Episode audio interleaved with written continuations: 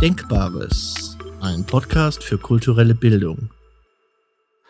Von nun an wird nichts mehr sein, wie es war. Von Paul Platzbecker. Ein Klassiker der Weihnachtsgeschichten. Die von Paul auf den Bäumen vom unvergessenen Hans-Dieter Hüsch. Nie fand ich sie eindringlicher als am Ende dieses Corona-Jahres. Es ist die Episode eines Ausbruchs aus einer Anstalt. Paul, der Irre, auf der Flucht. Umherstreifend, ziellos. So verbringt er den heiligen Abend in einem leeren, fahrenden Güterwagen.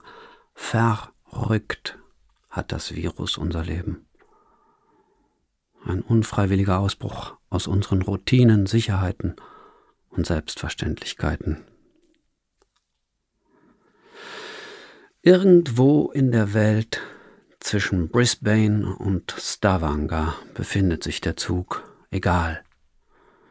Die Pandemie ist überall.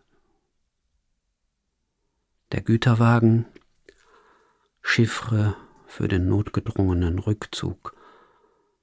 Ganz auf uns selbst sind wir geworfen. Der Wagen ist Schutz und Gefängnis. Für Paul wie für uns. In völliger Dunkelheit beschreibt Paul die inneren Wände des Wagens mit Kreide. Um den Schlaf zu vergessen, schreibt er alles, was in ihm ist, ohne zu wissen was. Hilferufe und Wutausbrüche sind es bei ihm.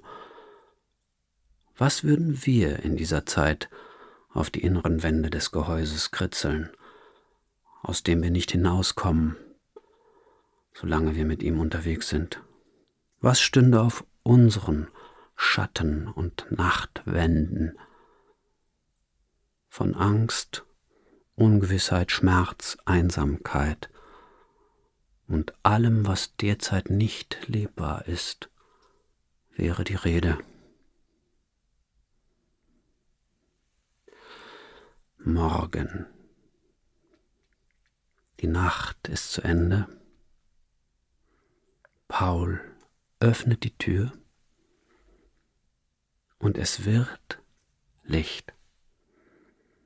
Doch was er nun lesen kann, ist etwas anderes. Auf den Wänden steht überall, hinter und übereinander, so beschwört er, fürchtet euch nicht, und wäre nicht mehr wegzuwischen gewesen. Zum Glück.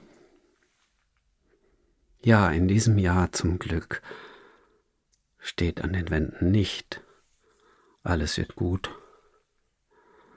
oder Gott liebt dich und sorgt für dich. Die Heilsversprechen, seien sie religiös oder profan, erscheinen derzeit so verblichen wie Schrift auf der rostigen Wand eines Güterwagens. Ein neuer Text muss nach der Krise erst noch geschrieben werden – Derweil reicht die eine seit dieser Nacht immer wiederkehrende Zusage. So bleibt die Ahnung einer Zeitenwende. Gott kommt auch in einem leeren, fahrenden Güterwagen zur Welt.